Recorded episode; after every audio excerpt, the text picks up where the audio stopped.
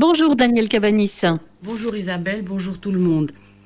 Alors ce matin, c'est un rendez-vous euh, politique qui a des accents euh, culturels. Hein. Vous nous parlez de la crise du spectacle vivant et de la culture en général.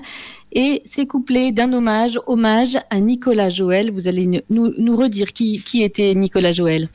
Alors, avec votre bienveillante autorisation, euh, j'ai laissé la politique et l'économie de, de, côté pour évoquer effectivement un grand monsieur récemment disparu et en filigrane la tragédie dans laquelle se trouvent beaucoup d'artistes et au premier chef euh, les musiciens. La mort de Nicolas Joël représente une perte immense pour tous les passionnés d'art lyrique. Directeur du théâtre du Capitole de, 1990 à 2009, sa maison, comme il aimait à le dire, il avait ensuite dirigé avec bonheur l'Opéra de Paris, une maison pourtant difficile comme l'ont montré les conflits de cet hiver. Il a su faire de Toulouse une maison phare, un véritable homme orchestre, sans jeu de mots qu'il était. Il a fait des mises en scène remarquables, dont Werther ou dont Carlo, tout comme fait appel aux meilleurs, de Sophie Koch à Joseph Van Avec la complicité de Michel Plasson, le répertoire a été élargi, plus de musique française, ainsi fausse ou mignon, et des compositeurs que le public toulousain connaissait peu, voire pas du tout, ainsi Janacek. Il a su privilégier Wagner, ainsi un Hollandais volant avec José Van Damme sublime. Homme de grande culture, il maîtrisait aussi l'allemand à la perfection, ce qui est utile en musique. Il attachait autant d'importance à tous ceux que le public n'applaudit pas directement, les machinistes, les costumiers, les perruquiers.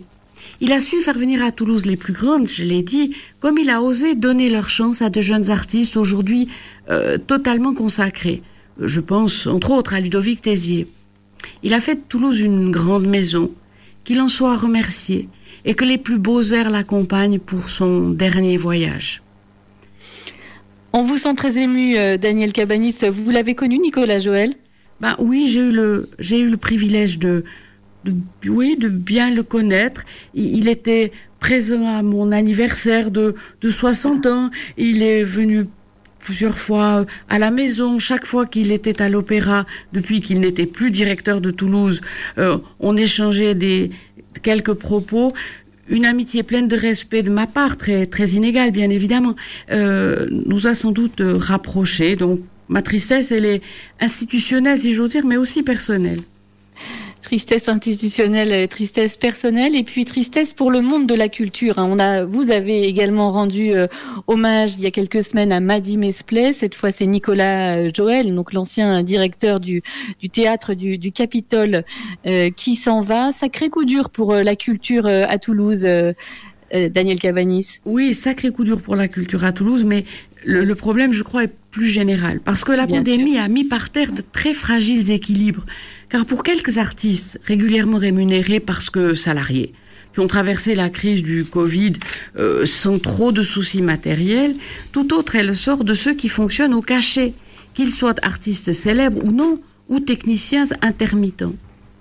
Tous ont souffert la rupture avec leur public, dont ils ont absolument besoin. L'art, la culture euh, se fondent sur un dialogue et non pas un soliloque.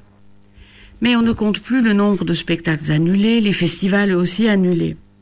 Hmm. Quelques reports sont bien entendu envisagés par-ci par-là, mais ce ne sont souvent pas dans des conditions idéales, parfois pour de bonnes raisons, peut-être, ah. parfois non. Plus grave, on entend euh, déjà ceux pour qui tout cela n'est pas très important, parce que une bonne part de cette activité culturelle n'intéresse qu'une minorité donc ce serait élitiste, donc par un raccourci absurde, socialement indéfendable. La culture est diverse, le public a les goûts multiples et c'est très bien. Mais ne jouons pas les antagonismes, surtout quand ils n'existent pas vraiment.